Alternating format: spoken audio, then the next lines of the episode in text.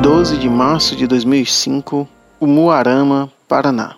A fé vem pelo ouvir e não pelo sentir. Salve Maria. Muito obrigado por confirmarem a minha fé.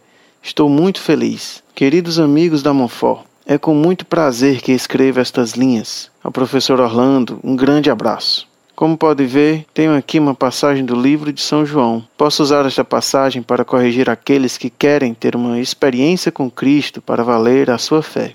Cristo parece mostrar aqui que o sentir não é a essência da fé, e sim o ouvir, pois Santo Tomé não teria dado ouvidos à autoridade de São Pedro e seus discípulos. Estou errado em pensar assim? Aguardo sua resposta, pois não quero cometer um erro de interpretação. Evangelho de São João, capítulo 20, versículo 25. E os outros discípulos disseram-lhe: Vimos o Senhor. Mas ele replicou-lhes: Se não vir nas suas mãos o sinal dos pregos, e não puser o meu dedo no lugar dos pregos, e não introduzir a minha mão no seu lado, não acreditarei. Versículo 27. Depois disse a Tomé: Introduz aqui o teu dedo e vê as minhas mãos. Põe a tua mão no meu lado não sejas incrédulo, mas homem de fé. Versículo 28.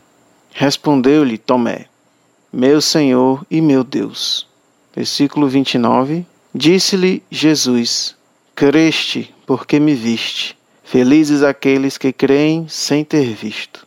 Sem mais, despeço-me no coração de Jesus e Maria.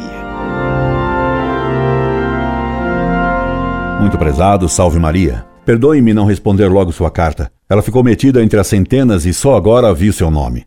O que me trouxe alegria. Excelente o seu argumento. Pode usá-lo sim. São Tomé não quis ouvir o que os apóstolos lhe disseram, e Cristo repreendeu, porque ele só acreditou quando viu e tocou nas chagas de Jesus. Ótimo. E muito obrigado por seu argumento antiprotestante e contra os que querem experimentar para crer. Meus parabéns. Um grande abraço, meu caro. Incorde Jesus Semper, Orlando Fedeli.